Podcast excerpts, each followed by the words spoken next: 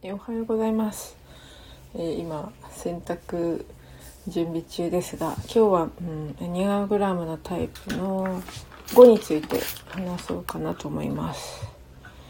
えーエニアグラムとは古代ギリシャより伝わる人心把握術でとまあスピリチュアルな能力がなくても誕生日を知らなくてもできるっていう究極の心理学と言われてます。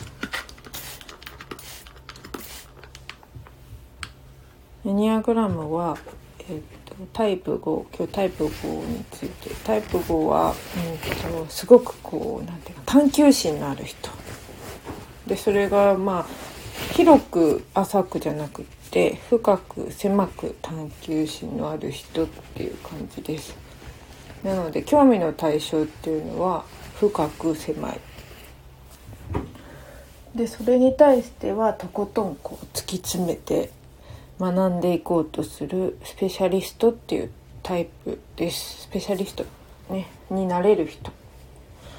なのですごいこう頭を使ってるって感じですかね。まあ思考のタイプになるんですけどで頭の思考のタイプ、うん、とエニアグラムを大きく3つに分けると思考と本能と感情っていうのがあるんですけどミミさんおはようございます、えーエニアグラムタイプ5についてお話ししてます、えータイプ5はうんとそうそう思考のタイプ